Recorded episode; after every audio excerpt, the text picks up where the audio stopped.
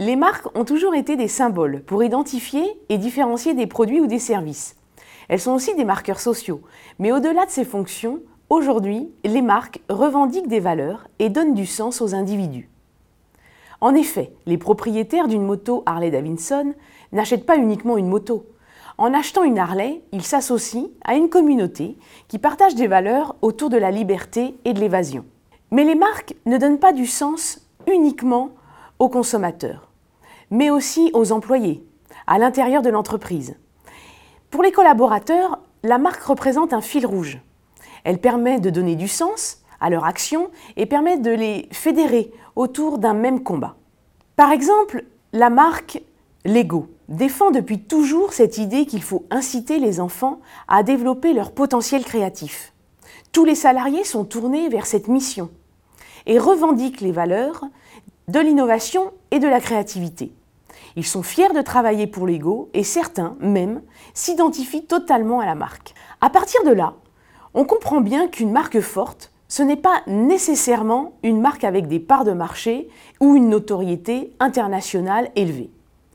Une marque forte, c'est une marque qui revendique des valeurs et donne du sens à la fois aux consommateurs et aux collaborateurs de l'entreprise.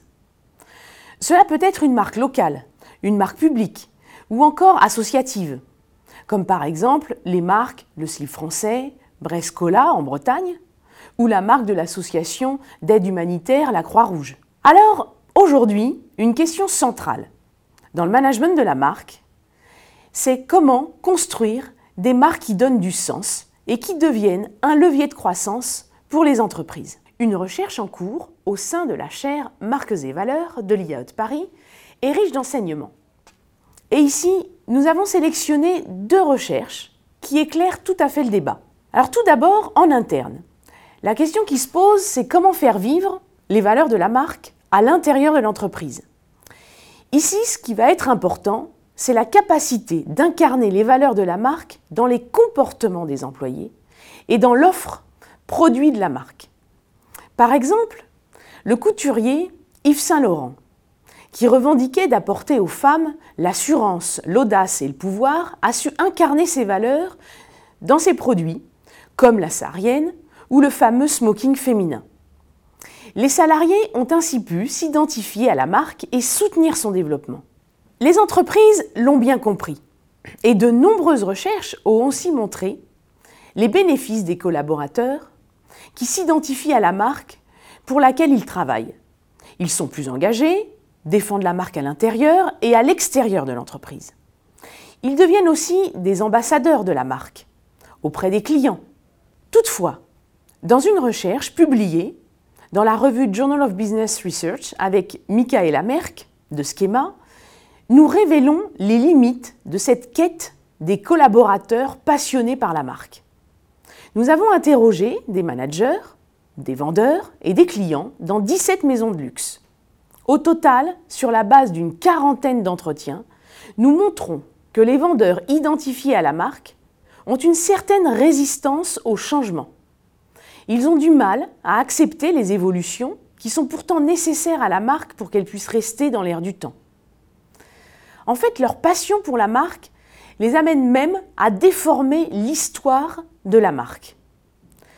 Donc certes, les vendeurs qui s'identifient à la marque en sont des porte-paroles, mais le plus dangereux est qu'ils peuvent générer des sentiments d'insatisfaction auprès des clients.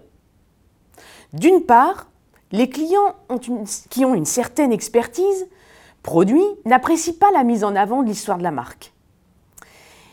Et d'autre part, les consommateurs très attachés à la marque ne supportent pas les vendeurs passionnés qui peuvent s'immiscer dans leur relation avec la marque qui veulent exclusive. Donc cette recherche est riche d'enseignements pour les maisons de luxe, mais aussi pour les entreprises d'autres secteurs. En montrant les dangers de l'identification des vendeurs à la marque, cette recherche remet en cause les pratiques actuelles de certaines entreprises qui recrutent les vendeurs selon leur passion pour la marque. Ce type de démarche, en effet, néglige l'orientation client. Donc pour créer du sens, il faut donc un retour à l'équilibre entre l'orientation marque et l'orientation client, à la fois dans le recrutement et la formation des vendeurs. Donc concrètement, les entreprises doivent s'assurer que les vendeurs revendiquent les valeurs de la marque tout en restant attentifs aux clients, mais inversement, les vendeurs doivent aussi prendre en compte les attentes des clients sans trahir les valeurs de la marque. Maintenant, du point de vue du consommateur, on sait qu'aujourd'hui, les individus sont en quête de sens. Et certaines études affirment même qu'ils plébiscitent de plus en plus les marques qui incarnent des valeurs. Une recherche en cours hein, au sein de la chaire Marques et Valeurs de l'IAE de Paris est riche d'enseignements car elle permet de mieux comprendre comment les consommateurs appréhendent les valeurs proclamées par les marques. Nous avons réalisé une étude auprès de 2000 personnes en France et 2000 personnes aux États-Unis. Notre objectif était de mieux comprendre le lien entre les valeurs des individus et les valeurs des marques. Nous pensions que les personnes allaient préférer les marques qui proclament leurs propres valeurs. Nous avons en effet vérifié qu'une personne qui revendique les valeurs, par exemple d'ouverture d'esprit, va préférer une marque qu'il perçoit comme ouverte d'esprit, plutôt qu'une marque non ouverte d'esprit. Mais en revanche, ce qui est très intéressant, c'est qu'un individu qui revendique uniquement la valeur ouverte d'esprit va préférer une marque qui revendique à la fois cette valeur et une autre valeur, par exemple la réalisation de soi, plutôt qu'une marque qui est uniquement ouverte d'esprit.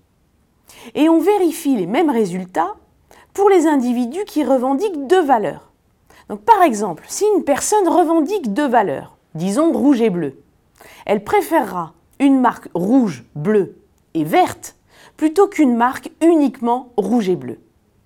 Alors comment expliquer cela? Ces résultats rejoignent en fait la théorie de l'expansion de soi qui montre que dans les relations interpersonnelles, les individus ont un besoin de s'enrichir et vont donc lier des relations avec des personnes qui ont à la fois les mêmes valeurs, donc qui leur ressemblent, et par ailleurs leur permettent de s'étendre vers d'autres domaines. Ce résultat est très intéressant car il remet en cause l'idée que les personnes achètent plutôt les marques qui leur ressemblent. Et donc sur la base de cette recherche, on peut recommander aux marques de ne pas cibler uniquement les individus qui partagent leurs valeurs. Les marques peuvent élargir en fait leur cible de communication, et notamment sur les réseaux sociaux.